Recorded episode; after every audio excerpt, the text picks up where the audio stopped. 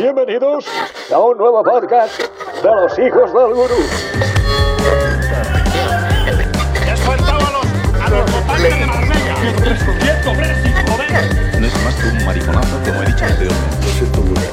Me he equivocado y no volverá a ocurrir. Muy bien, pues atentos porque vamos a escuchar las declaraciones que recientemente hizo una influencer de aquí de España. Os han lavado ya la cabeza con esto de las mascarillas, tío. ¿Qué problema tenéis? Si no me la quiero poner, es problema mío. Estoy en mi casa, en mi urbanización, con mi vecina. No me la pongo porque no me sale del chichinabo. Que sí que hay una pandemia mundial y todo lo que tú quieras, pero ¿qué te influye a ti? Que no me la ponga yo.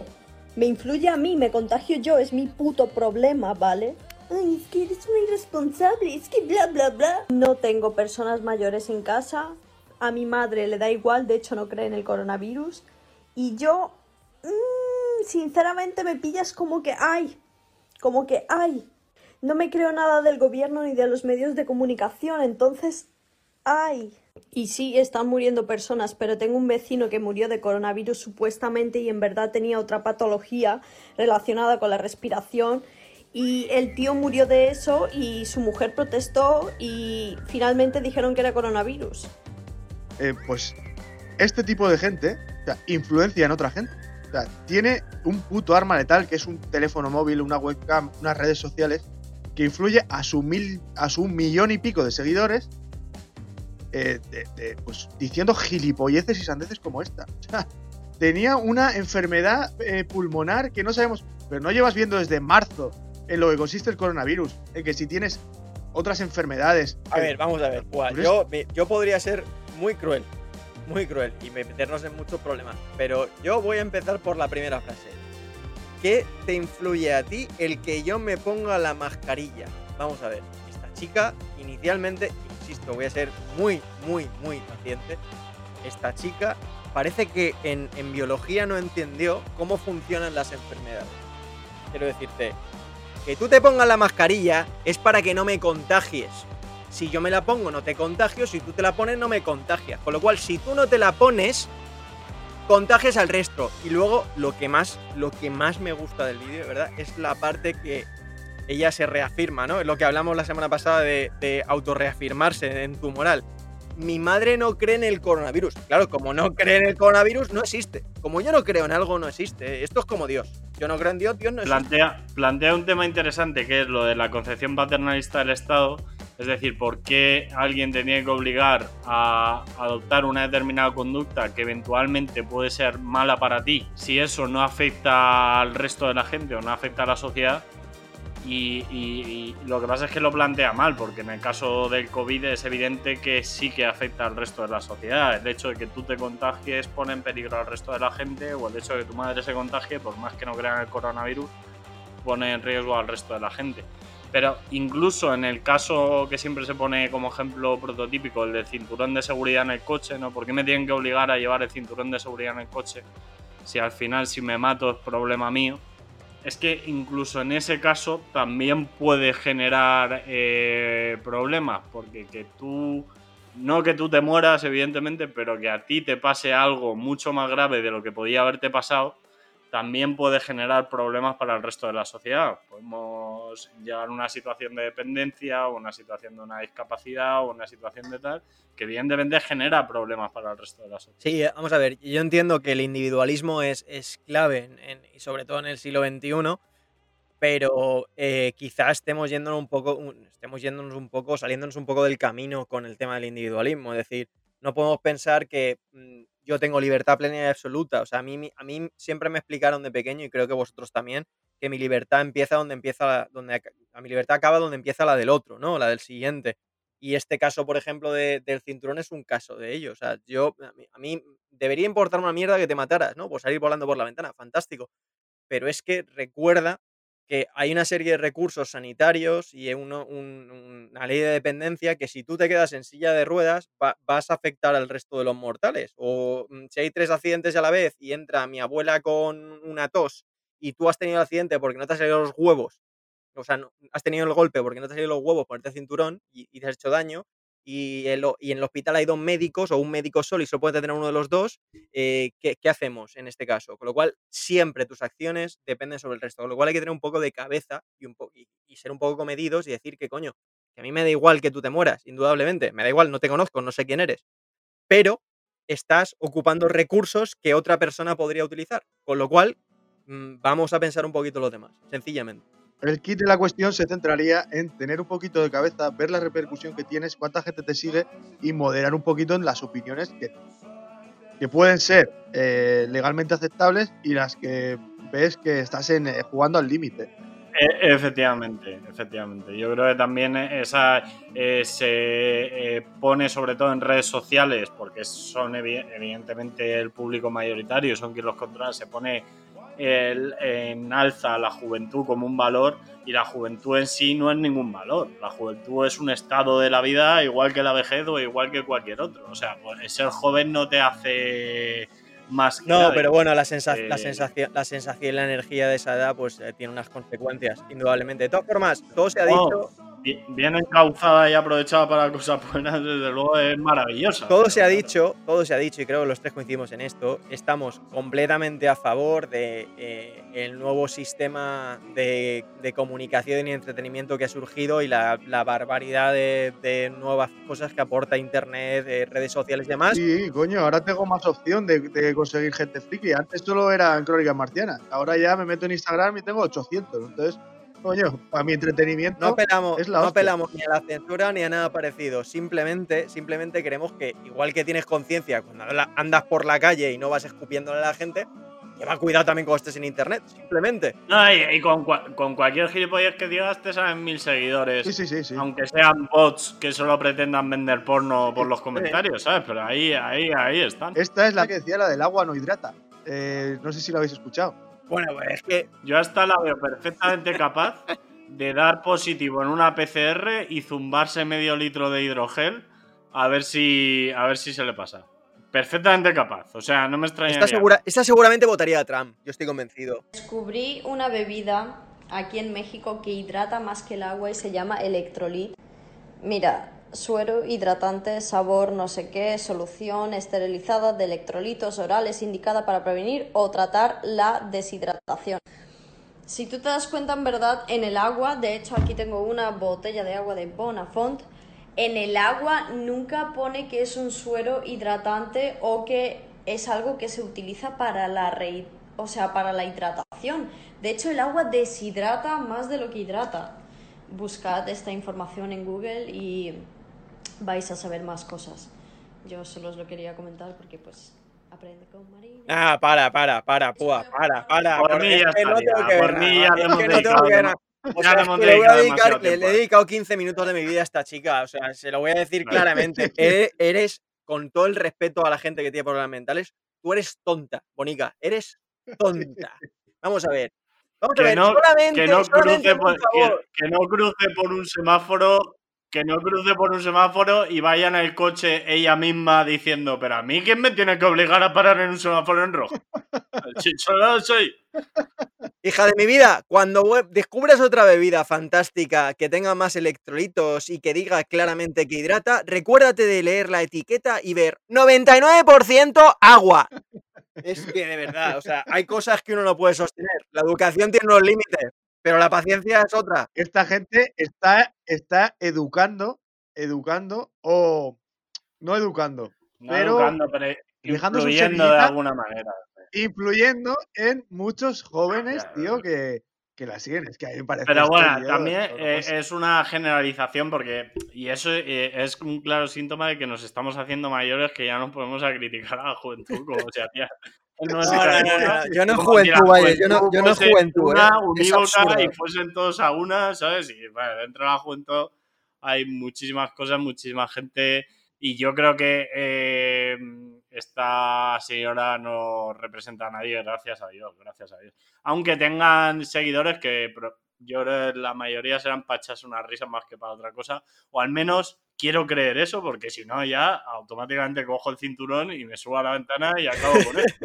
Yo espero que sean un millón y medio de seguidores troll. O sea, que solo están para putearla, de verdad. Porque si realmente, realmente hay gente que sigue a pie juntillas lo que dice esta chica, eh, tenemos, tenemos un millón y medio de deficientes. Tenemos un millón y medio de Hombre, no deficientes. menosprecies a la gente. La gente es, la gente es más subnormal de lo que nos pensamos. Sí, eh, sí, sí, no subestimes a la gente, eso te digo, ¿eh? Sí, sí, Que sí. hay muchos La gente te puede sorprender para bien y para Sí, mal, sí, sobre sí, todo. Sí, sí, sí, sí, sí, sí. Bueno, pues yo voy a cambiar un poco de tercio, chicos, ¿vale? Y os traigo lo siguiente. El titular dice así. Cinco años de litigio para poder usar el dibujo de un pene como firma en documentos oficiales. Oh, ese tío Ahora es el puto digo, amo. el Ese puto tío amo. es el puto amo. Encima metiéndose en juicios y todo, ¿eh?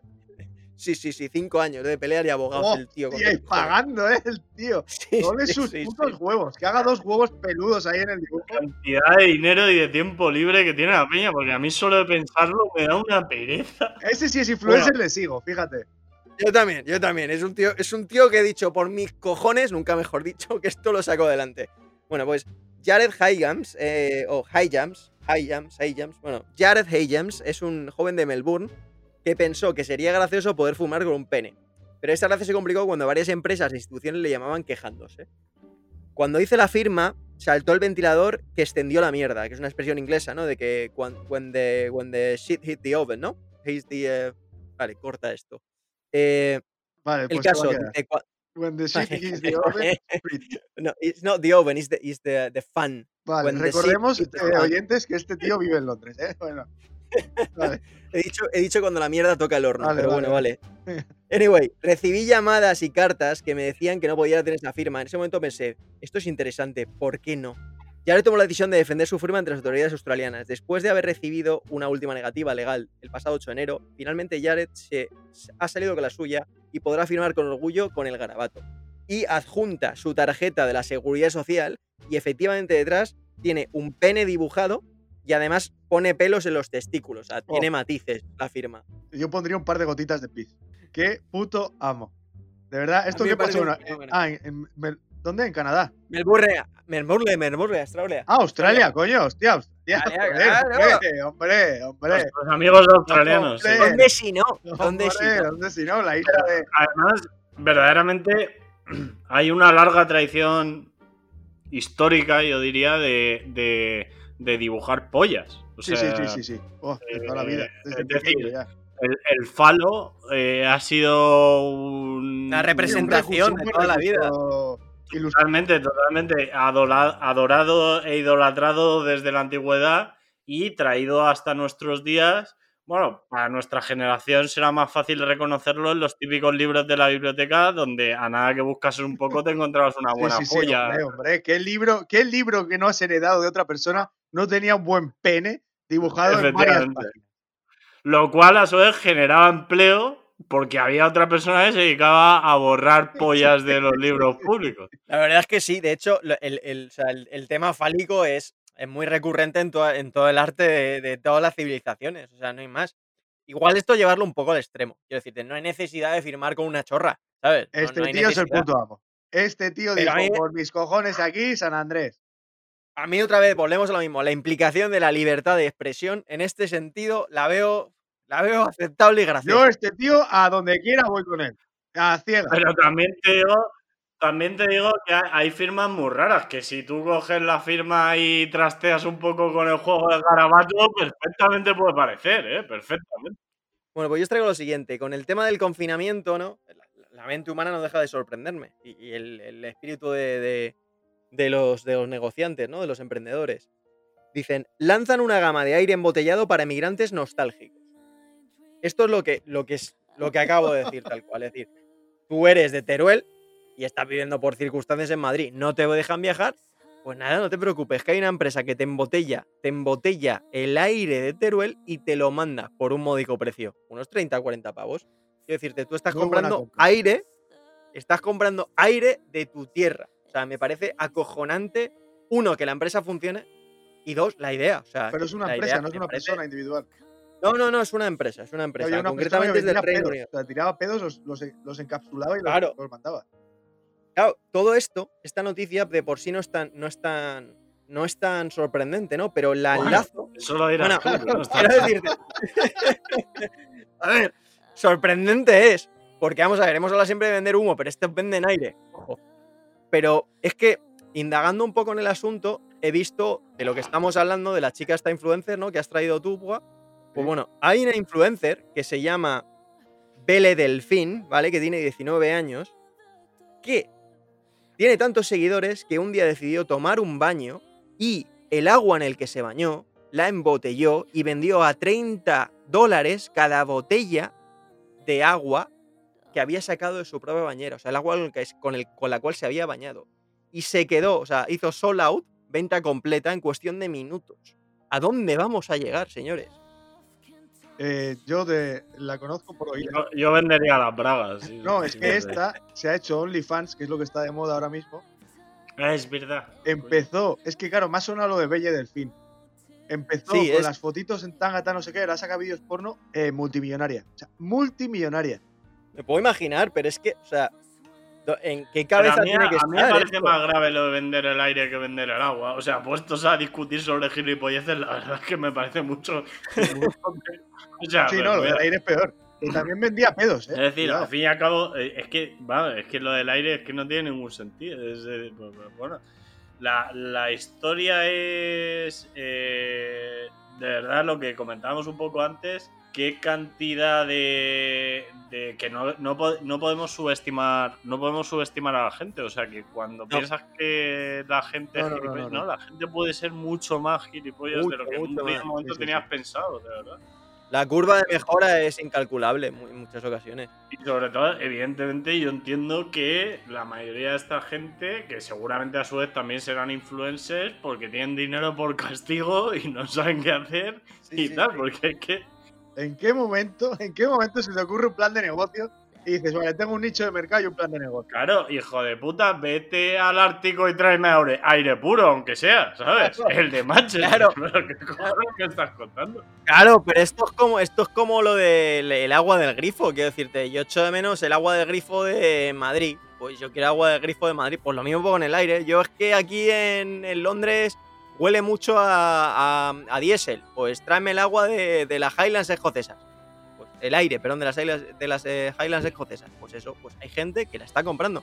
Y el hecho de que se han, han salido en, en- en noticias y demás demuestra que por lo menos están teniendo una, una notoriedad y están funcionando. Me parece sorprendente. Y la idea Pero de verdad yo creo, no lo sé, no lo sé, ¿eh? pero me da la sensación de que incluso lo envases donde lo envases, ese aire, eso según lo abra va a oler como si hubiese estado encerrado tres pajilleros en un cuarto durante seis horas, ¿sabes? O sea, que, que eso va a oler a rancio. Es probable, es probable. La verdad es que no, no. El tema de la calidad, o sea, el control de calidad de- del aire embotellado de distintas zonas del planeta es una cosa que creo que. Y cuidado hoy en día con mandar airecito, ¿eh? Cuidado, que ese negocio hoy en día ya... Sí, de sí. hecho, por eso se pasaría al porno. Pues no, no- pues no lo sé, qué necesidad de pasarse al no pudiendo vender el agua con el que te bañas, la verdad. A, sé, a la trein- a verdad. 30 dólares los 20 centilitros, ¿eh? A 30 dólares los 20 centilitros. Tampoco le veo necesidad. Titular dice, Every breath you take. ¿Vale? Ujú. Un cojín inteligente chino registra las ausencias de sitio en el trabajo. Hay que ser chino, también te digo. Una empresa tecnológica china ha diseñado cojines inteligentes y los distribuyó entre sus empleados para un supuesto estudio del producto. Los dispositivos debían vigilar su salud, pero muy pronto los trabajadores se dieron cuenta de que en realidad los estaban espiando. Presuntamente el cojín pretendía anotar malas posturas, los ritmos cardíacos, la respiración, Sí, sí. pero en realidad mandaba a los jefes la información sobre los periodos en los que el empleado estaba ausente de su sitio de trabajo. Ya, son dioses. bueno. Van, van, un, Esto- va- van un paso por delante. Eso también te digo que lo haces en España e iríamos todo el mundo con cinta aislante. Sí, sí, y sí. sí. Eso está claro, pero vamos a O ver. sea, es que a- aquí vas a venir, sí, a, a la cárcel, a la cárcel vas a venir a robar, sí está Sí, sí. claro. Pero es que además los chinos son acojonantes. Han pasado de trabajar por un bol de arroz a ser la sociedad más capitalista a nivel enfermizo del puto planeta. O sea, a- hasta tener cojines que controlan los empleados. Han pasado de un extremo a otro en un abrir y cerrar de ojos. Han visto los billetes y han saltado. Ah, pero eso es bastante comunista, ¿eh? Lo, de- lo del cojín controlador me parece bastante comunista. No, han, cogi- han cogido No, los y- métodos- Y capitalista a la vez, porque buscan rendimiento Sí, claro. económico. Sí, Claro. sí, sí, sí. pero Los me- han cogido los el- el métodos- control de la población y eso me. Claro, los métodos de control de población que vemos en la Alemania de la Alemania del Este, en, en- en la URSS y demás, Los han cogido a rajatabla, pero no han aplicado un sistema capitalista. Entonces, ahora no solo te controlan, además te controlo la, la- lo- la capacidad que tienes de producción. Porque en la Rusia de aquella entonces, de aquel, de- de aquel entonces, pues tú decías, oye, pues eh, hay que producir mil, mil eh, mm, de acero. Y si llegabas a 500, 600, pues bueno, no pasaba nada. ¿Sabes lo que te quiero decir? No, no había un problema muy gordo. Pero aquí no. Aquí los chinos han cogido el te vigilo, te controlo la capacidad de producción y encima, mm, ojito, ojito con no llegar a los niveles. Y tú quéjate, como trabajador chino, quéjate a tu jefe. Efectivamente. Así, a pesar de los problemas, han controlado la pandemia. Porque, claro, tú le dices, el, el gobierno le dice a un chino que no salga de casa y sabe que se juega la vida. Sí. Aquí le dices a un español que no salga de casa y dices, "Pa, a mí que vengan a buscar, ¿sabes? Sí, sí, sí, que venga Es a que, buscar yo es no- que yo no creo, es que yo no creo en el coronavirus. Mi madre no cree en el coronavirus, con lo cual yo por qué, ¿sabes? A ver, la influencer esta la quería ver yo en China, a ver qué, Sí. qué tal le iba. Sí, sí, a ver lo que duraba. Sí, sí, sí. Ah, y en esta empresa, en el puto cojín. Yo tengo eh, una noticia que dice el titular: Un ruso borracho. Es que ya solo Joder, de ya empezar promete, así, promete. ya me vuelvo loco. Ya- me vuelve loco. Ya- ah, tienes mi atención. Me vuelve loco. Bien, bien, bien. Un ruso borracho realiza un alunizaje con un tanque para robar una botella de vino. O sea, es que. eh, Qué dedicación. Es que los rusos cuando hacen algo, o sea, qué dedicación, de verdad. También te voy a decir, jode mucho cuando te quedas, cuando estás en el punto y te quedas sin alcohol por lo que sea. Oh, eso es que jode muchísimo. Oh, Cuando te Oh. falta una birra, una lata más. oh, la- el puntito, el último puntito. Sí, claro, a lo mejor el ruso era- es buen padre de familia, mata a currar toda la semana. Y dice, este es mi día, este es mi día. No me jodas, que se me ha olvidado comprar cerveza, que no queda cerveza. La última me la voy a tomar. La última me la voy a. La última me la tomo, por Lenin. Y me hizo, o sea, me ha hecho mucha gracia. Primero es evidente lo de que robase un tanque. La verdad es que no pone exactamente cómo robó el tanque. O sea, el tanque lo pero robó. yo me imagino que siendo Rusia los tanques tienen que estar por la Están o sea, aparcados. que- O sea, sales de casa y Están a mano, están a mano, están a es mano como, siempre. Como, como en España robar un Ibiza. O sea, que eso es lo más normal. Hombre, hombre, hombre. Eso, vamos. Y, y- y- pero bueno, el tío entró con su tanque, rompió sin demasiados problemas, evidentemente, la ventana de- de- del supermercado, de lo que fuese. Un martillo no le valía, ¿no? Porque es una puta ventana. Una botella, se llevó solo una botella, su botella de vino que, ella se- que él se quería. El tío era honrado. El tío sabía. El tío era honrado. Me parece un ejercicio, me parece un ejercicio de coherencia, es decir, tú igual te pasas un poco en los medios porque dices, bueno, a ver, para romper una ventana, un tanque igual te has pasado, pero el tío rompe y abre, coge su botellita, ya está, no molesta a nadie, quiero decirte, no va a ir a ramblar y a saquear por necesidad, porque sí, por, por, por gusto, no, coge su botella, coge su botella, Es que seguro, ah, yo lo veo tan buena gente que seguro que dijo el tío, mira, no me voy a llevar la cara por lo de cristal. Dice, "Vale, que sé que les he jodido el cristal. Me voy a llevar la barata, que igual, escúchame, igual dejó hasta su número de teléfono el hombre, y, ¿sabes? Para llamarme para y hablamos lo del seguro, que vete tú a Sí, sí, saber. sí. Perdón, eh, dejó una nota. Perdón por lo del cristal. Solo quería una botella. Y engancho, si queréis, automáticamente con otra noticia de un ruso borracho que es que, eh, es que me vuelve loco. Dice, Boris Yeltsin, borracho, estuvo a punto de causar un incidente mundial en Estados Unidos. Dice, em, a ver, eh, que, Boris Johnson, que a Boris Yeltsin eh, eh, le gustaba el alpiste, ya eso es conocido por todos, ¿no?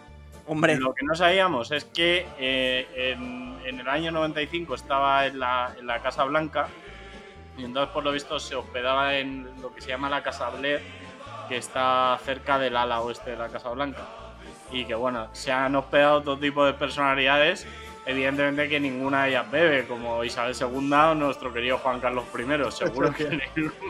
Ah, abstemio, abstemio, por favor. Vayes, la duda ofende, por favor. Bueno, el caso es que se, se ve que por lo que sea el vodka de Estados Unidos pega más, pero se lo encontraron en ropa interior en medio de la avenida de Pensilvania, Pensilvania, ¿no? parando un taxi para comprar una pizza, que además es un comportamiento muy de ir entrompado a las 5 de la mañana. Y seguro que en realidad quería un kebab, pero dijo, estos no van a tener kebab, dice mejor una pizza. Qué grande, qué grande, Yeltsin. Nos hemos perdido un gran dirigente. Tiene que durar más años, coño. Mucha gente no sabrá quién es, pero Boris Yeltsin era, o sea, era el puto amo. Pero que lo busquen, que busquen, que so- solo con verle la cara ya sabes que una sobremesa en casa de los Chelsea tenía que ser larga. Es muy fácil. Es muy eso, fácil. vamos. Para los millennials, poneros una foto del G20 en Google y ver a un señor bajito de pelo blanco con sonrosado rojo como si estuviera sin respirar. Ese es. Sí, pero el caso es que no contento, al día siguiente volvió a dejarse por la, eh, llevar por la bebida y se escapó, aún no saben cómo, del servicio secreto y se escabulló por las escaleras traseras de la residencia y estuvo a punto de morir tiroteado cuando un guardia del edificio le confundió con un borracho, efectivamente, que intentaba entrar en el edificio por error. Claro, te imagínate ese señor mayor con gallumbos largos y camiseta sí, sí. interior. Hay un boss de tela, de esos flojos. De felpa, de felpa, de felpa dura. gritando cosas en ruso en mitad de Estados Unidos. También y- te digo no, que yo las balas le pegas 35 tiros y como, y como el australiano del capítulo anterior, ni se entera. vamos. Si no tocas hígado, si no tocas hígado, no, no hay problema. Eso aguanta. Eso, eso están hechos de otra pasta, ¿eh? los dirigentes de antes, eso no hay duda. Joder, yo le echo de menos, ¿eh? un Yeltsin por ahí dando tumbos. ¿eh? Era un tío que daba juego, porque ahora, ahora Putin es un tío que, bueno, también te da juego, porque Rusia en general es una nación fantástica para dar juego. O sea, son, son lo- los titulares rusos siempre. Sí, de momento hacen gracia hasta que empiecen a dar miedo, eh, cuidado. Sa- Salúdales que probablemente nos estarán escuchando. Sí, sí. Seguramente, seguramente.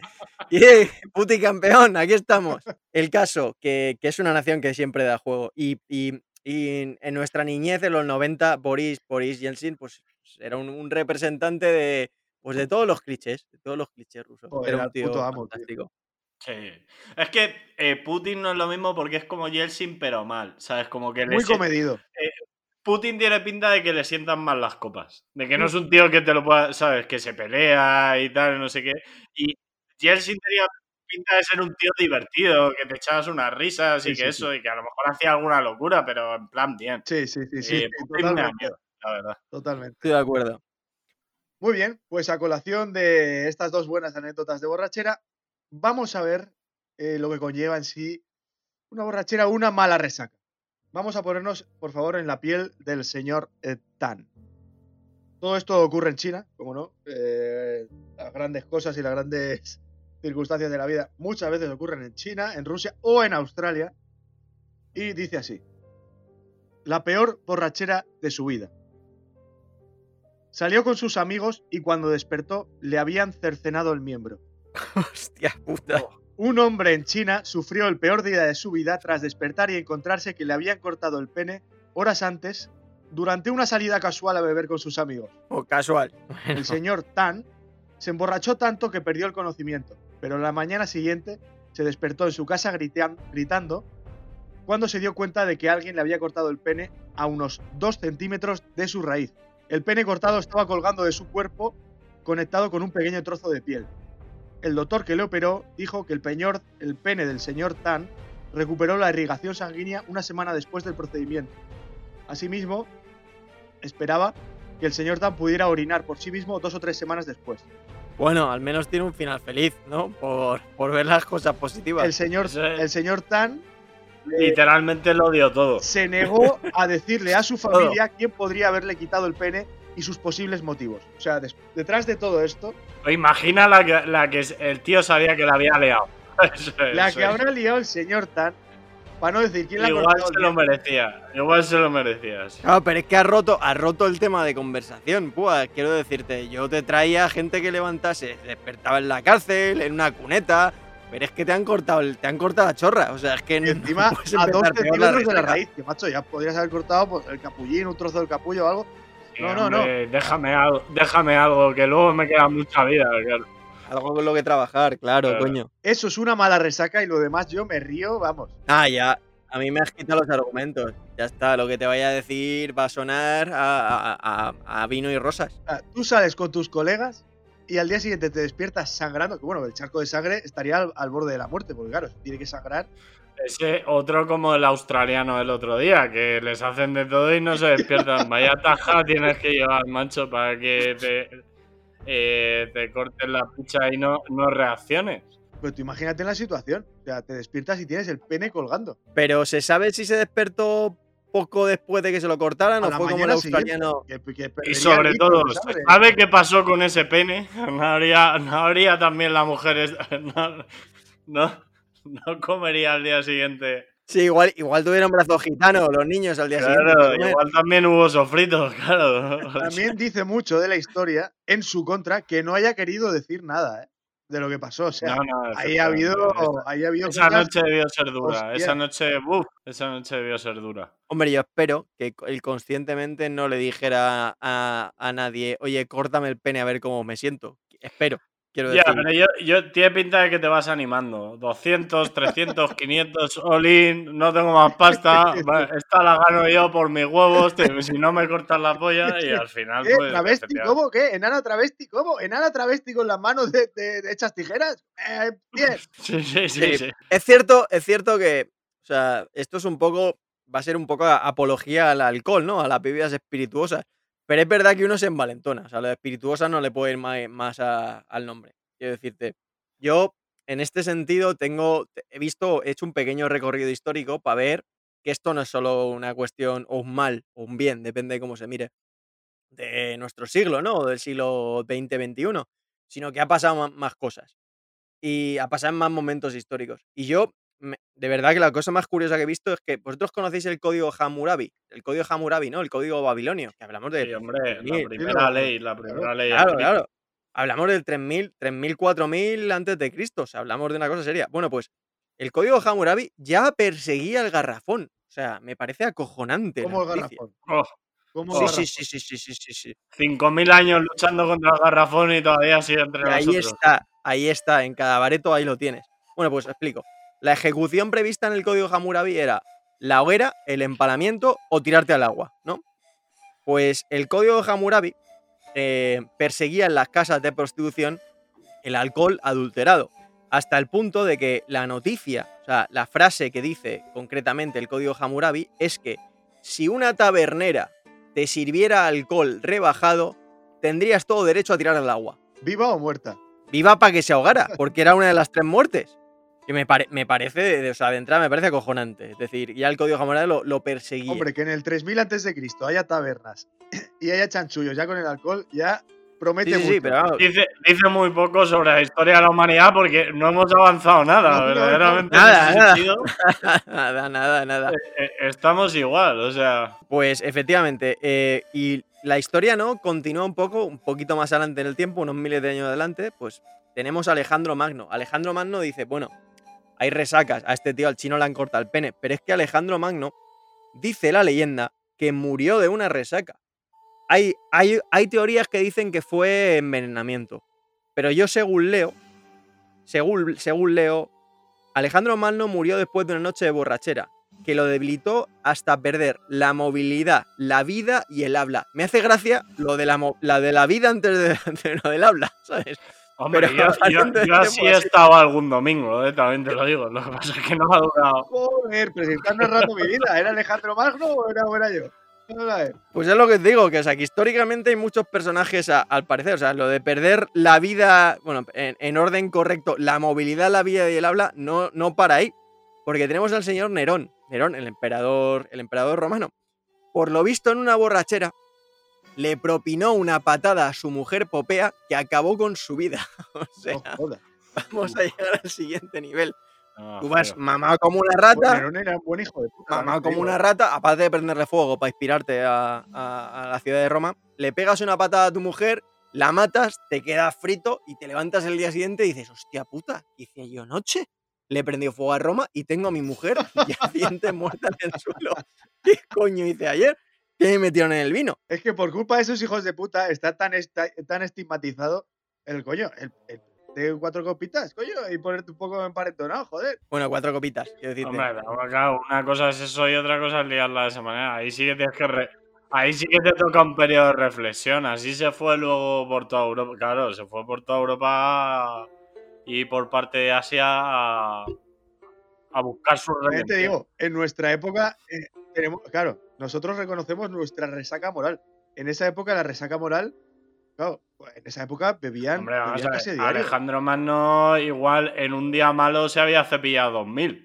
O sea, que te, que te voy a decir que... Tendría que ahogar las penas el señor. Yo sé, Tampoco es lo que le, le fuese a suponer. Eso no le quitaba el sueño, así por encima. Sí, estoy de acuerdo. De todas formas, Marco Antonio, por ejemplo, también, también romano, ¿no? Decía, o sea, la historia tiene, tiene datos que dice que él disfrutaba siempre de una buena jarra de, de la hidromiel o la cerveza de- del día y fumar un poco de opio. Quiero decirte, a él le gustaba lo que es un poco mezclar. Lo clásico, o sea, lo clásico de cervezas y porros. de- Exactamente. Sí, llevado, a. Un clásico, sí, sí. Claro, en esa época la hierba no, pero el opio pues estaba ya a mano. Las amapolas, Nunca pues las falla, nunca ya está, falla. nunca falla. De todas formas, sin duda alguna, para, para acabar un poco lo que es mi resumen histórico de más, más o menos la, etapa antigua, eh, tenemos a Atila, el rey de los unos. Bueno, este señor sabemos que decían que donde, donde pisaba no crecía la hierba, ¿no? Pues eh, parece ser que Atila falleció en su noche de, bo- de bodas tras sufrir una, una hemorragia nasal. Algunas teorías afirman que estaba demasiado borracho para darse cuenta de que se estaba ahogando en su propia sangre.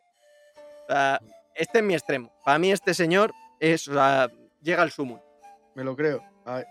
me lo creo. De hecho, yo viví una experiencia parecida en la India con una compi que se emborrachó tanto que empezó a vomitar boca arriba y solo escuchábamos gárgaras.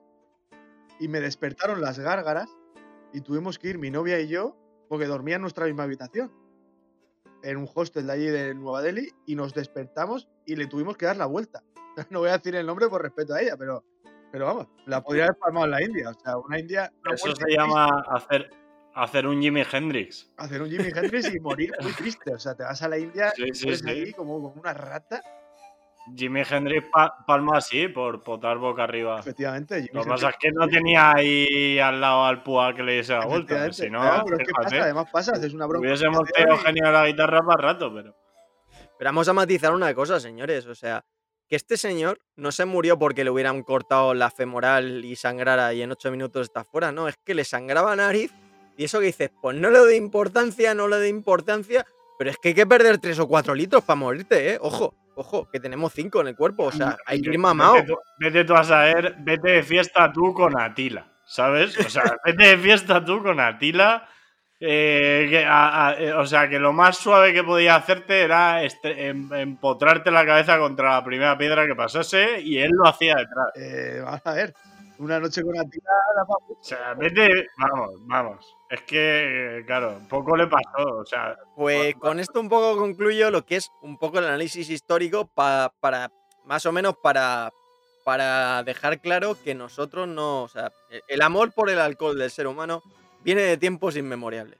No, escúchame, hay una historia muy interesante sobre eh, cómo el alcohol, aparte de todos los perjuicios que ha ido causando a la historia de la humanidad, y que eso no ponemos en duda, pero sí es cierto que en un determinado momento salvó a parte de la humanidad, eh, sobre todo de la peste y de, y de determinadas enfermedades que se contagiaban a través del agua. Y sin embargo, la, la cerveza tradicionalmente, que funcionaba como una sopa que servía, fermentaba y qué tal, eh, los que bebían cerveza no enfermaban porque no veían del agua comunitaria, digamos, que, que llevaba la infección. Entonces, Sí. eso me parece interesante. Es correcto, sí. De, de hecho, en el análisis histórico así un poquito que he hecho, lo, lo que, lo que seguía a continuación era, es justo lo que has dicho, ¿no? Que, que se llegó a extender tanto, eh, no solo a nivel social, sino a nivel religioso, que al final la, la religión en la Edad Media realmente era la que marcaba la, que marcaba la tendencia, ¿no? Y, el, y, y- e influenciaba la sociedad, ¿no?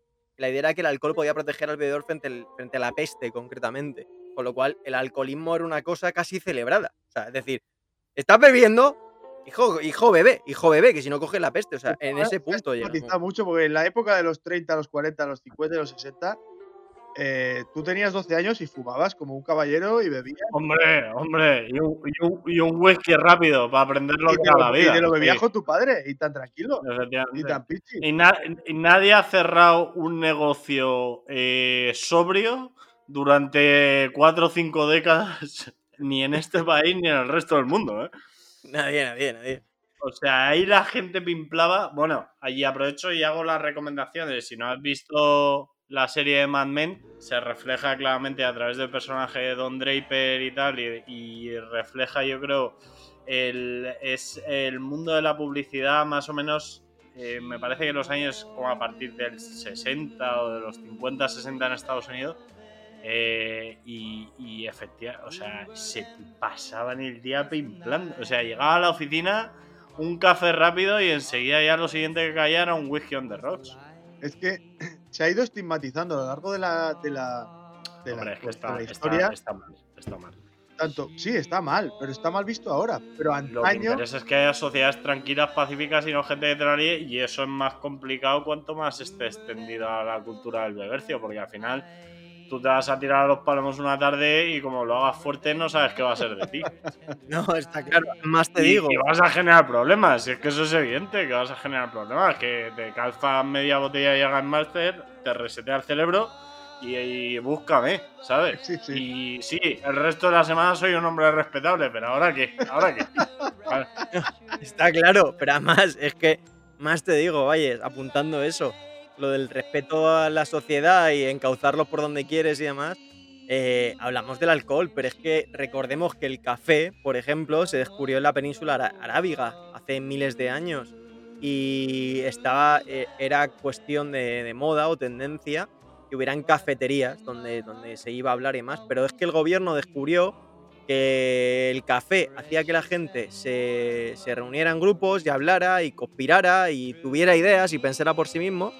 Y en los países musulmanes decidieron durante una época bastante prolongada en el tiempo prohibir el café y las cafeterías. Con lo cual esto no es cuestión, yo creo que no es cuestión de un, de un brebaje en concreto. Indudablemente el alcohol pues tiene unas consecuencias muy, muy evidentes, ¿no? Pero es Hombre, que- y sobre todo muy trágicas para muchísimas familias. por supuesto, por supuesto, por sufrido, supuesto. o sea, pero al final, al final es el problema es el, el juntar a gente y darle un agente externo, como en este caso sería la cafeína, o en este caso sería el alcohol, ¿no? Juntar a esa gente y que tengan ideas propias y que piensen y demás. ¿Qué pasa?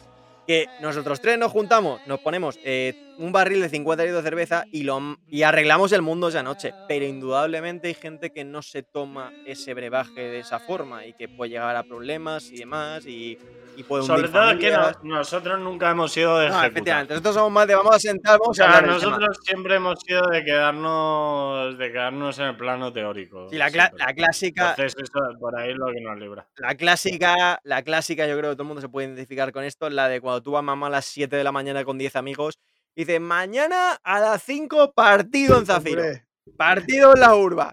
Claro, tú ahí vas mamado, te has envalentonado, pero con lo que te digo, está- estás, tú, todavía no eres consciente de lo que estás proponiendo.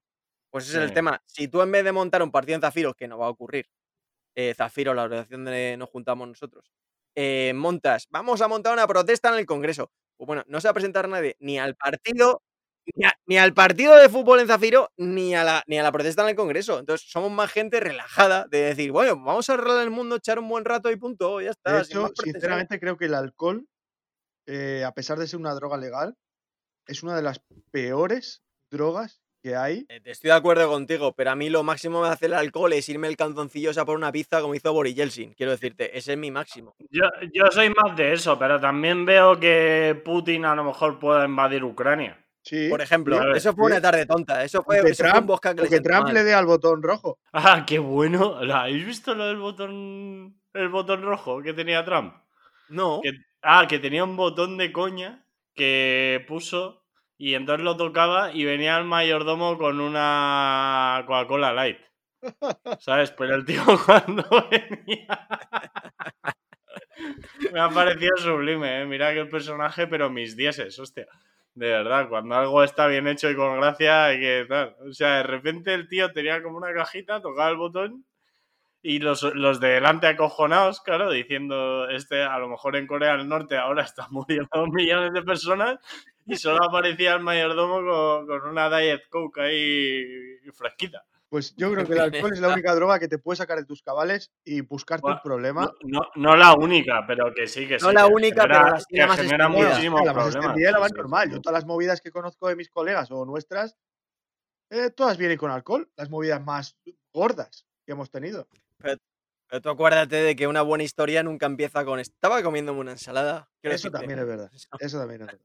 Son cosas muy ciertas. Pues yo voy a coger, eh, si el alcohol ya hemos visto que está relacionado a lo largo de la historia, que está presente también en nuestra sociedad, y voy a coger probablemente al colectivo al que más se vincula con el alcohol y con todo tipo de sustancias tóxicas, psicotrópicas y estupefacientes, que no son otros que efectivamente los músicos. ¡Oh, qué gran Hombre, colectivo! hombre, Hombre, me encantan. Hombre, no sé, habrá algún músico astemio, pero yo la verdad es que no he conocido ninguno. no, ni, ni te lo Eh, pierdes, ni te lo pierdes. La verdad. Entonces, hay varias historias de, de jaranas importantes eh, en, en la historia del rock and roll, sobre todo. Una muy conocida y muy famosa fue la historia de la fiesta que montó Queen eh, para Halloween, justo después de sacar el disco Jazz, yo creo que era en 1978, y habían sacado A Night at the Opera, que es eh, donde estaban Bohemia Rhapsody y tal, ya lo habían petado. Y para el siguiente disco eh, montaron un festival en un hotel. Es el de eh, con bandejas de comida. Efectivamente, efectivamente, efectivamente. Y de ahí la leyenda cuenta, bueno, todas son leyendas, ¿no? Eh, pero efectivamente que estaba todo, vamos, la decoración debió ser la hostia porque vaciaron el salón del hotel y todo lo decoraron en, en plan Halloween, pero todo, eh, todo con, digamos, el tono comedido que os podéis imaginar en un Freddie Mercury en plena cresta de la Sí, ola. sí. ¿sabes? Sí, sí, sí, sí, todo, sí. todo, todo, Todo- todos sobrios, sí, todos todo sobrios. Sí, sí, sí, todo eso, tono pastel, todo sin querer llamar la atención demasiado. Y entonces eh, fue en Nueva Orleans, en el Hotel Fairmont, y montaron en lo que se conoció la noche como Saturday Night in Sodoma. Eh, bueno, por lo visto hubieron más o menos en torno a los 500 invitados. Eh, se cuenta que eh, habían enanos con bandejas de cocaína en la cabeza. Para que viniera bien la altura, ¿no? Claro, claro, claro. Estaba todo pensado, ¿eh? Un detalle, O un detalle. estaba todo pensado. Es Son decir, detalles de músicos. que cuando ibas al baño, exactamente igual ahora que en algunos pubs de, o discotecas de Londres, ¿no? Yo lo he visto, que te ponen colonia y tal, y no sé qué. Sí. Pues ahí lo que te ofrecían eran favores sexuales directamente. O sea, eh, eh, se cuenta que aproximadamente el 50% de la, del público asistente esa noche pilló, obviamente. El SIDA. Eh, el otro 50% estaba demasiado drogado como para que le interesase esa- ese asunto, claro. Y entonces, bueno, toda una fiesta llena de malabaristas, travestis, drags, encantadores de serpientes y todo tipo de personajes del circo que bailaban, bailaban eh, por doquier. Esta historia, la película de Bohemian Rhapsody, tampoco la pasan, o sea, sale, pero la pasan un poco light. Y Es la de la casa, ¿no? Es, es- es- digamos que han hecho una, una interpretación de, de los hechos. Efectivamente, la sale casa. como, en la, como si fuese la casa de Freddie Mercury y sale como si Brian May y el resto del grupo tampoco estuviesen demasiado interesados en la fiesta y lo cierto es que estuvieran implicados hasta las trancas y, y- y dándolo todo. De hecho, en la película aparecen padres de familias responsables. O sea, solo se han centrado en Freddy, pero. Hombre, te- ¿cómo se nota, cómo se nota No, quién no, está no, muerto y no. quién no? Te digo. ¡Hombre! Efectivamente. Vamos a contar verdades. claro, claro, que yo ahora tengo tres hijos, a mí no me vayas a sacar, ¿sabes? Claro, claro. A mí no me saques que yo. Yo me trae el follé a una enana, ya te otra vez. Claro, claro. Claro, que ese- yo pidiendo favores en el cuarto baño y metiéndome cosas raras. Calla, calla, eso no lo saques. Yo ese día no hice nada, yo ese día no hice nada. Eh, y, y luego voy a enlazar con otra que esta no es tan conocida, pero fue el día que los Rolling fueron a la mansión Playboy. Con los Rolling, grupo mítico, tío, qué grupazo, macho. Además, estoy descubriendo poco a poco. la- eh, o sea, los Rolling eran la puta hostia. O sea, cada vez me gustan más, tío. Es algo que. Escúchame, Yo creo que cada vez que. los Rolling, de los Rolling sacaron una exposición hace muy poquito, tío, aquí en Londres, eh, de fotografías míticas de los 70. Te puedo decir que de 20, 30 fotografías expuestas, 25 era Mick Jagger saliendo de la cárcel esa mañana. del Pues, calabozo. aparte de eso, musicalmente, tío, me parecen la hostia. O sea, yo siempre he tenido la, la mitología de los Rolling. Sí, pero generacionalmente a nosotros no nos pillan los Rolling. O sea, los Rolling los tienes que escuchar a posta. Claro, hemos tenido que escuchar a la posta. Y si te metes a escuchar a los Rolling, tío, o sea, tienen Sí. temazos y claro. discazos espectaculares. Pero espectaculares. Claro, hombre, claro, hombre, pero yo para mí, la- mu- musicalmente, para mí, los, que- los dioses del Olimpo son los Rolling, los Beatles y, y Queen. A nivel También de- te digo que, histórico. que- que a pesar de esta historia que voy a contar, que es de los Rolling y que esto porque me ha, me ha- me ha hecho mucha gracia, eh, siempre se tiende a poner a los Rolling como los niños malos y a los Beatles como los niños buenos y verdaderamente no es así. Los Rolling, eh, eh, que Richards y Mick Jagger venían de familias de clase media eh, londinense. Vamos, de hecho, Jagger estudia en la London School of Economics. que es la universidad, la universidad, la mejor universidad del mundo en económicas y políticas. Efectivamente, y, y, vamos, no llegó a acabar, pero, pero empezó a estudiar ahí y Richards y tal, y tenían. eh, no, no tal, los, los Beatles verdaderamente eran chavales de un barrio obrero de Liverpool. O Sí. sea, eran mucho más camorristas que los Rolling donde va a parar, pero los Rolling se lo pasaban mejor. Bueno, no sé, estarían en empate, la verdad. No, no, yo creo que decir, los Rolling. La época de la, Yo creo que los Rolling. la epo- no sé, la época de la India de los Beatles es para verla, ¿eh? Ojo, no, no, no menosprecies, que parecen tal, pero no.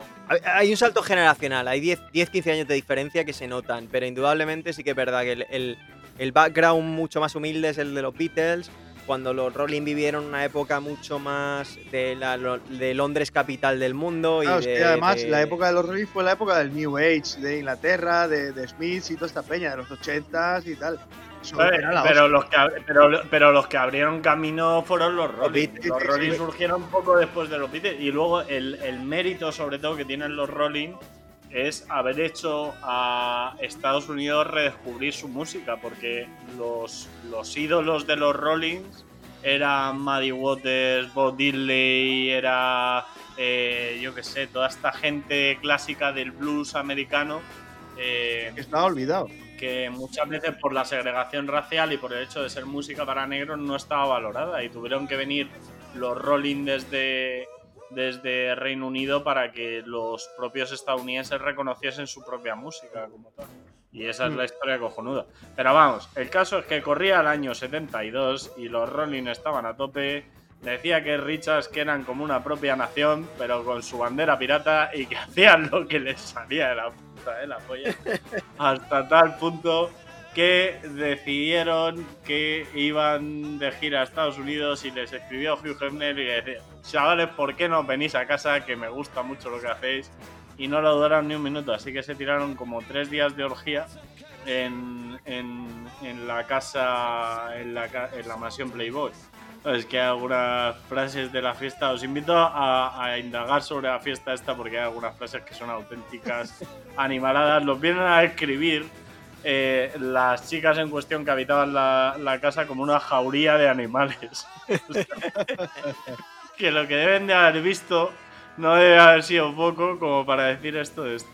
El caso es que hubo un incidente durante la fiesta porque eh, cuenta que Richards que eh, siempre llevaban consigo para las giras un médico para cuando alguno se drogaba demasiado eh, que no palmase. Como que estaba, estaba de guardia 24 horas, básicamente. Efectivamente. Lo que pasa es que al, al médico también le gustaba bastante lo que viene a ser el, Claro, mundo, del, ahí, ahí, entonces ya. el mundo del estupefaciente. Entonces, Richard sabía que si al médico le daba lo suyo, se despistaba y se llevaba el maletín.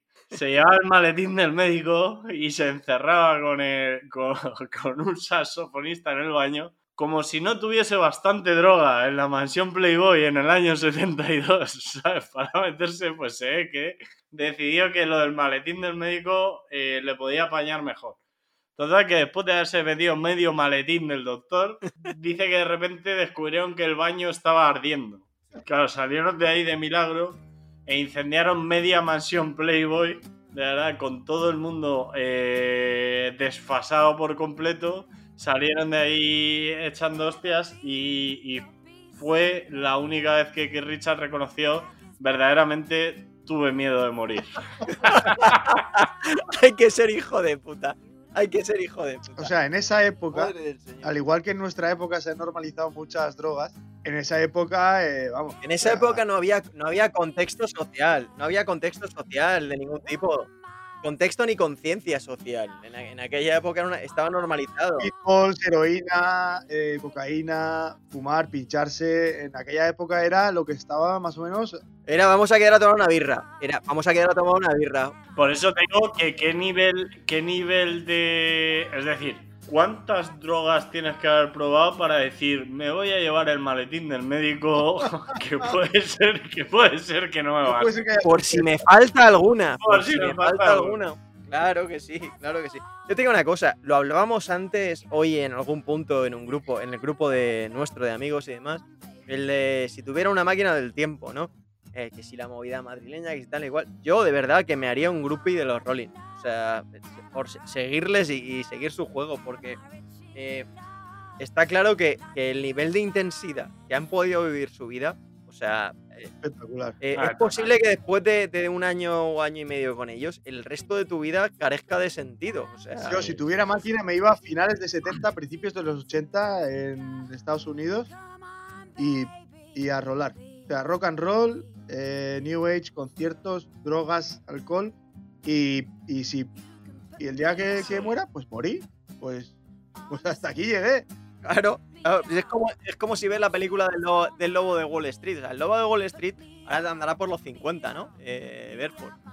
Ese tío ha vivido tanto en su vida que llega a un punto de que haga lo que haga ahora mismo en su vida, pues da igual. O sea, él, él ya está aburrido de vivir. O sea, ya está aburrido de vivir. Pues eh, no estaría de más tener esa máquina del tiempo y poder viajar al año 1969 a Nueva York. Joder, como hila. Como en hilas, un pleno movimiento hippie, en plena crudeza de la guerra de Vietnam, eh, se celebró el festival más famoso de toda la historia, la fiesta de las fiestas, Woodstock. Eh, Woodstock. Gusto, eh, con C al final. es- eh, Woodstock. Ah, no, Gusto, que el de. Sí, W-O-D, Stock, sí. Gusto, Gusto, sí, hostia, mitiquísimo. Eh, hombre, donde apareció la, la imagen más típica es Jimi Hendrix vestido de blanco con su Stratocaster tocando el himno americano y acoplando con el, con el Marshall.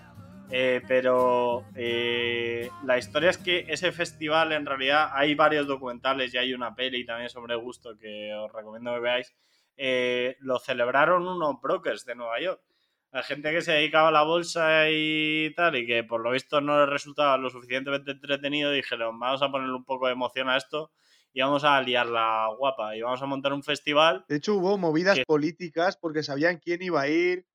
Hubo gente que fue a la cárcel. Había movidas de panteras negras y toda esta movida, ¿no? No, eh, pero eso fue otra, otra que da, esa fue muy famosa, que también es otra peli que os recomiendo, que está en Netflix, que es El juicio de los siete de Chicago, creo que es.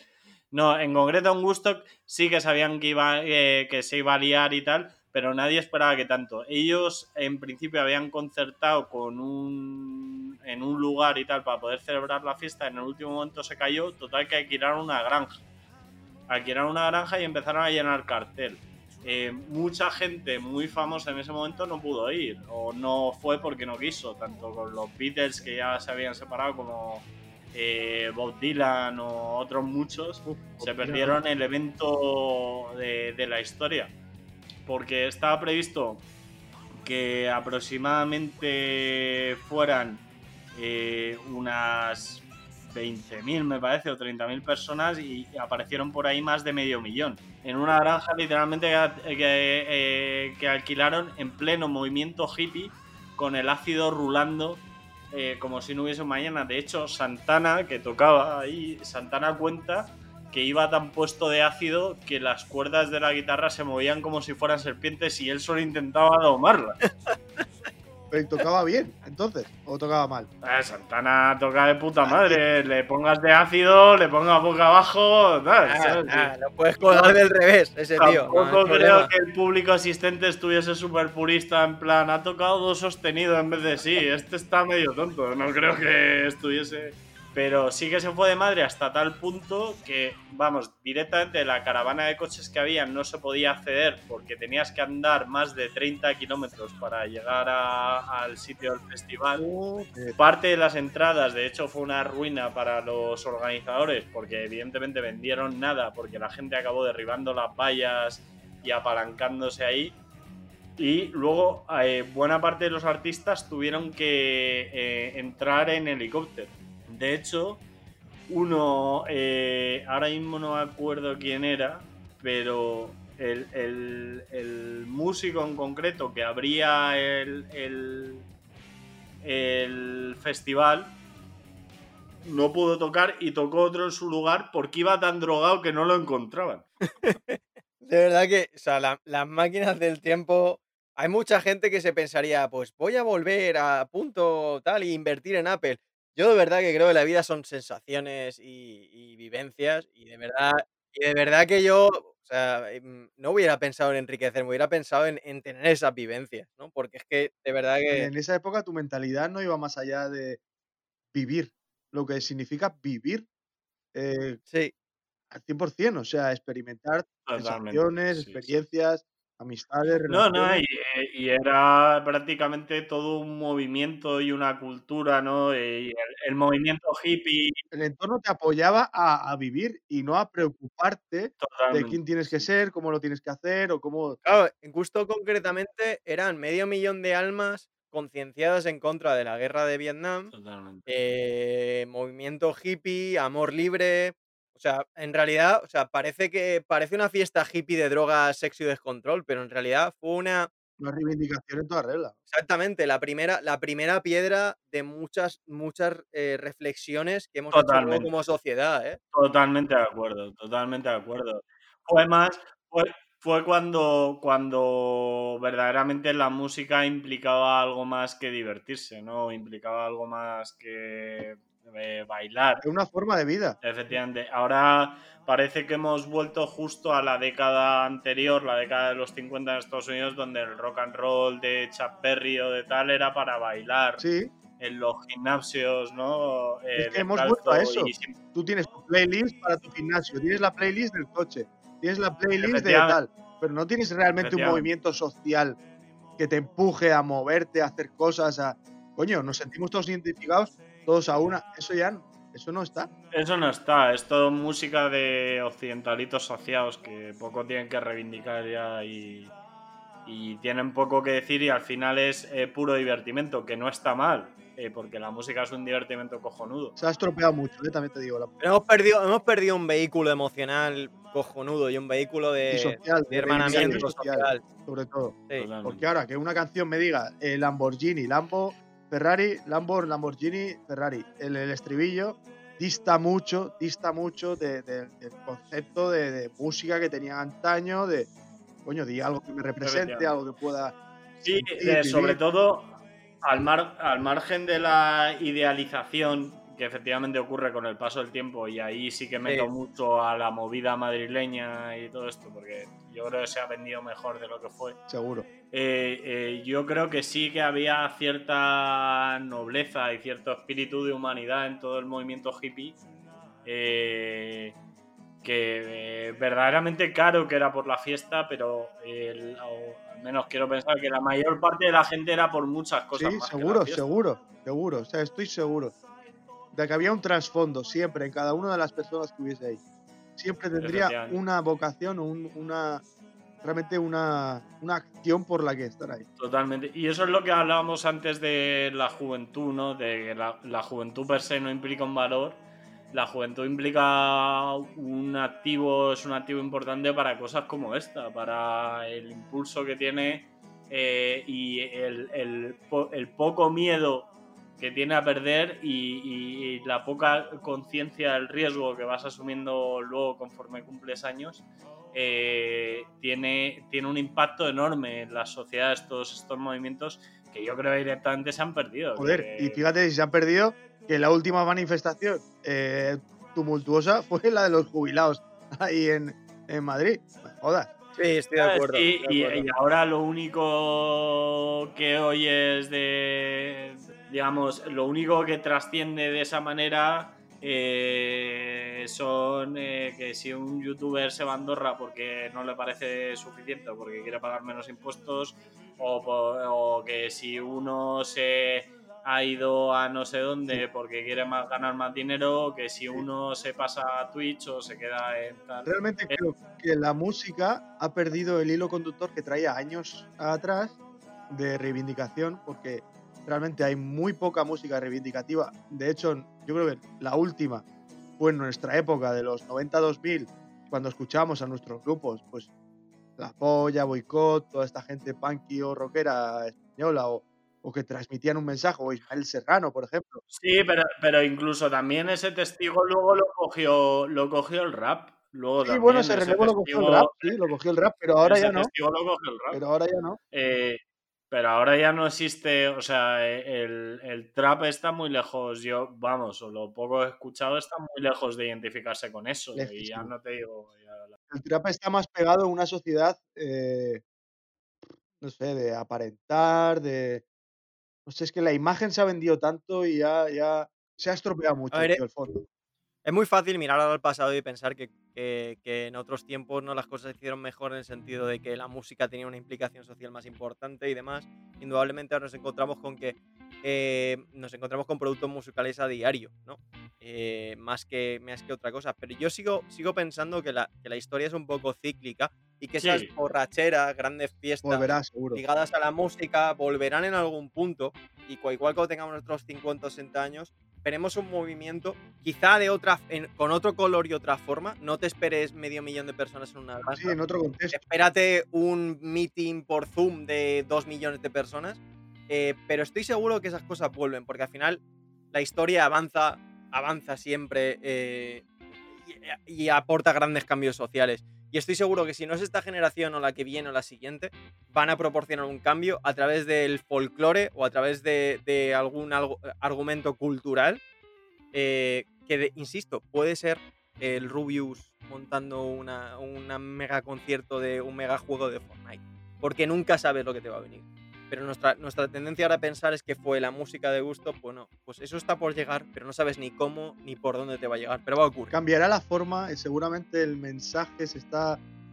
El mensaje también eh, va hilando, va cambiando y la forma de transmitirlo también cambia porque ¿quién nos iba a decir a nosotros cuando éramos chavales que iba a haber gente grabándose con una webcam, jugando a juegos, viendo en directo lo que decíamos antes, de grabándote un vídeo con el teléfono y que moviera a millones de personas? Y que se dedicara a ello y que sacaran millonadas de vivir de eso. O sea, nunca nos lo hubiésemos imaginado. Jamás. no, Nunca. O sea, pues para sacar dinero, cine, televisión, música. Ya está. Esto es una nueva etapa Jamás. y Pero es verdad, es, es- es- es verdad que hay algo en, en la gente que tiene repercusión eh, a nivel público eh, que y eso yo creo que va ligado también a la crisis de valores que vimos y a la culminación de un estado del bienestar que hemos montado y que a pesar de todo eh, para la inmensa mayoría de las pers- personas generando problemas no, no, no provoca que, que, eh, estén calmadas buena parte de las necesidades y que esté todo el mundo más o menos tranquilo y que parece que se han acabado las grandes reivindicaciones en ese sentido. De alguna manera da la sensación de que ya lo único que se reivindica es el culo propio, ¿no? Es, decir, me voy a salvar yo, el voy a ganar más dinero, el voy a tal y no sé, ha perdido todo un poco de sentido. Yo la verdad es que me da bastante pena mirarlo, la verdad. Eh, uno, si uno cuando, cuando tiene eh, 20 años no tiene ganas de cambiar el mundo, pues es que con 40 va a tener más. efectivamente. Ya, pero vaya, estoy de acuerdo contigo, pero hoy, mira, eh, estamos viviendo una, una- una situación absolutamente irrepetible, espero, eh, que raras veces ha habido en nuestra, en, bueno, en el siglo XXI desde luego imposible, en el siglo XX uh, la influenza, ¿no? Quizá, pero eh, llevamos un año sin darnos abrazos, ni besos, ni estar con la gente que queremos. Llevamos un año viéndonos por una cámara. Yo creo que si de verdad esta pandemia se supera y conseguimos una inmunidad bestial y no tenemos que seguir contando estadísticas de muertes e infectados, estoy convencido de que pueden ocurrir muchas cosas, pero creo que lo que yo espero que ocurra es que volvamos a la cercanía humana, volvamos a dejar la pantalla a un lado y volvamos a estar todos juntos y volvamos a celebrar el estar en una mesa todos los amigos y toda la familia. Y creo que si conseguimos eso, ese es el primer paso de un cambio social importante. Estoy convencido. Creo que se conseguirá, pero se están estableciendo tan unos cimientos tan gordos en base a las, a las nuevas tecnologías y al estar conectados y al vivir dependientes, tío. Yo me acuerdo de pequeños, macho, yo eh, me tenías que venir a llamar al telefonillo o llamarme al fijo para localizarme. Y si no te contestaba, adiós, muy buenas. Es que ahora estamos localizados 24 putas horas. Sí, es- estoy, estoy de acuerdo, Pua, pero mira, por, por un poco argumentar más mi punto, ¿qué es lo primero que vas a hacer cuando salga el presidente de gobierno de turno y te diga, señores, se ha acabado el coronavirus, salir a la calle, ver a quien queráis, hacer lo que queráis? ¿Qué es lo primero que vas a hacer? Bueno, iré a mi madre, le daré un abrazo y luego haré una barbacoa con todos mis colegas y me pegaré una borrachera del año. Ahí quiero llegar, ahí quiero llegar. Quiero decirte, hemos empezado con el tema del alcohol. Eh, las sociedades acaban celebrando todo con bebidas espirituosas, con familia y con amigos. Cuando toda esta mierda acabe, vamos a estar todos juntos, en una fiesta improvisada, en una barbacoa, donde sea, bebiendo cerveza, dándonos abrazos, dándonos besos y celebrando que estamos todos juntos. Vamos con las recomendaciones de la semana, esta vez JJ, a.k.a. eh, Juanjo. ¿Qué nos recomiendas? Muy buenas, señores. Pues yo recomiendo varias cosas. Lo primero, una película que se llama The Gentleman de, de Guy Ritchie, que podéis encontrar, si no me equivoco, en varias plataformas online. Eh, historia negra, londinense, eh, trapicheos, mafia, interesante de ver, con una, con una ambientación y narración muy curiosa. Por lo otro, os, os recomiendo, eh, me estoy leyendo clásicos de Michael Crichton, os recomiendo Timeline, que es un libro bastante entretenido ver. No veis la película porque es horrible, pero el libro es muy bueno. Y por último, en videojuegos, os recomendaría Cyberpunk, porque a pesar de todas las críticas que ha habido de que el juego está mal hecho y demás, narrativamente me parece espectacular y tiene a Keanu Reeves. O tienes a Keanu Reeves en un proyecto, todo funciona. Eso es todo por mi parte. Bueno, pues como él no ha recomendado ninguna canción, la recomiendo yo. What Difference Does It Makes? Del compacto New Age de Smiths. Hasta la siguiente.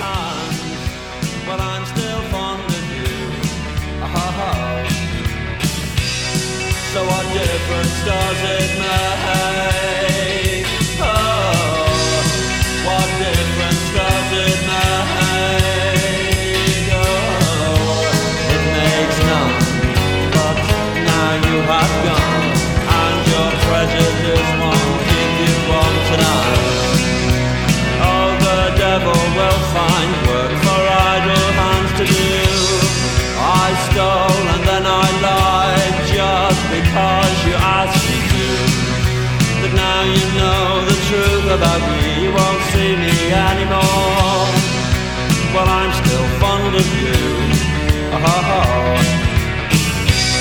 but no more apologies.